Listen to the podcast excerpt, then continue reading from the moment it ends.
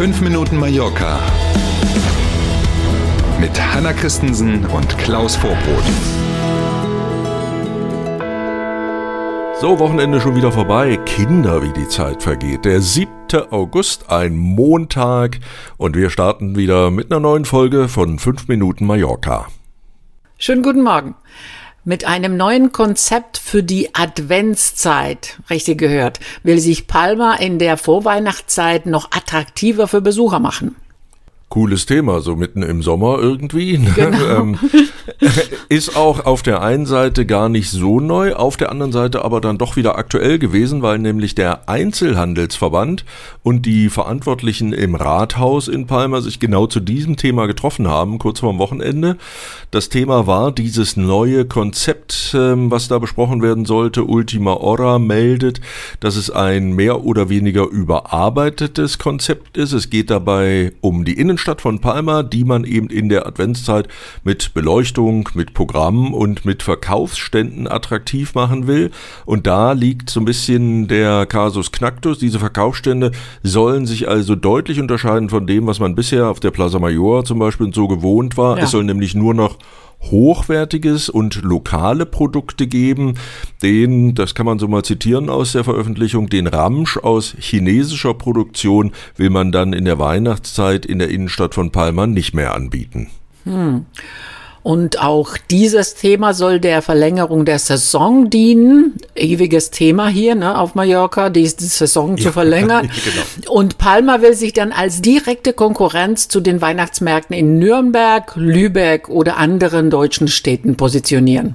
Es gibt ja ganz viele, auch Festlandspanierinnen, Festlandspanier, die äh, in der Adventszeit einen Ausflug zum Beispiel eben nach Nürnberg machen, Weihnachtsmärkte angucken. Mhm. Ähm, und das Thema ist tatsächlich, da will man noch mehr als bisher mitmischen und sich auch als Stadt mit einem coolen Weihnachtsflair positionieren. Allerdings für dieses Jahr, um bei Thema Weihnachten so ein bisschen zu bleiben, sind die Messen schon gesungen. Ähm, aber im Advent 2024, dann soll dieses überarbeitete Konzept das erste Mal umgesetzt werden. Wir sind gespannt. Mhm. Und zurück zur jetzigen Zeit. An der Playa de Palma waren am Wochenende einige Strandabschnitte gesperrt und Baden war verboten. Die betroffenen Abschnitte gehörten hauptsächlich zur Gemeinde Juc Major. Die Playa de Palma ist ja zu Teilen der Stadt Palma zugeordnet und zu anderen Teilen eben der Gemeinde Juc Major. Und darum ging es. Am Samstag und auch gestern noch waren äh, Teile, Abschnitte dort gesperrt. Man konnte zwar am Strand rumliegen, auf der Liege, auf dem Handtuch, wie auch immer, aber man durfte eben nicht ins Wasser. Erhöhte Werte bei den üblichen Wasserproben für bestimmte Konzentrationen waren der Grund dafür. Das gab es auch an Teilen der Stadtstrände von Palma am Freitag und das führte dann dazu, dass aus Vorsichtsgründen eben die rote Fahne gehisst wurde und man nicht ins Wasser durfte. Ursache für das verschmutzte Wasser waren wohl die kurzen, aber heftigen Regengüsse am Freitag. Offenbar ist auch mhm. verunreinigtes Wasser ins Meer gelangt. Ja, hat, wie gesagt, der kurz, aber heftig geschüttet. Auch das Überlaufbecken im Klärwerk von Palma war dann kurz an seine Kapazitätsgrenze gekommen und auch da ist eben dadurch, dass es das Überlaufbecken übergelaufen ist, um es mal einfach auszudrücken, unsauberes Wasser ins Meer gelangt und dann wurde eben aus Vorsichtsgründen hm. die rote Fahne gehisst. Der Tourismus auf Mallorca und den Nachbarinseln brummt, der Arbeitsmarkt auch.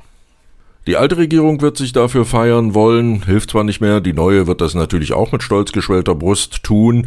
Noch nie waren auf den Balearen so viele Menschen in sozialversicherungspflichtigen Arbeitsverhältnissen wie im Juli diesen Jahres. Das erkennt man in der neuen Arbeitslosenstatistik. Auch der Juni, wir haben ja drüber gesprochen, war schon ein solcher Rekordmonat. Im Juli jetzt waren tatsächlich mehr als 635.000 Menschen hier auf den Inseln mit einem Job gemeldet. Das Thema Fachkräftemangel wird auch hier zunehmend wichtig. Viele Hotels und Restaurants konnten in diesem Sommer nicht alle Stellen besetzen und auch in anderen Unternehmen fehlen Fachleute. Ah, das ist eben die andere Seite, ne? Äh, schicke Arbeitslosenstatistik auf der einen Seite und jetzt wird's zunehmend mhm. brenzliger, sozusagen entsprechend gutes Personal zu finden. Übrigens Mallorca und die Nachbarinseln, wenn wir mal den Blick ein bisschen weiten und uns ganz Spanien angucken, dann führen die Balearen die Statistik an. In keiner anderen Region hier in Spanien ist die Arbeitslosigkeit so gering wie auf den Balearen. Und wie wird das Wetter heute? Mit Mallorca.com schauen wir auf diesen Montag.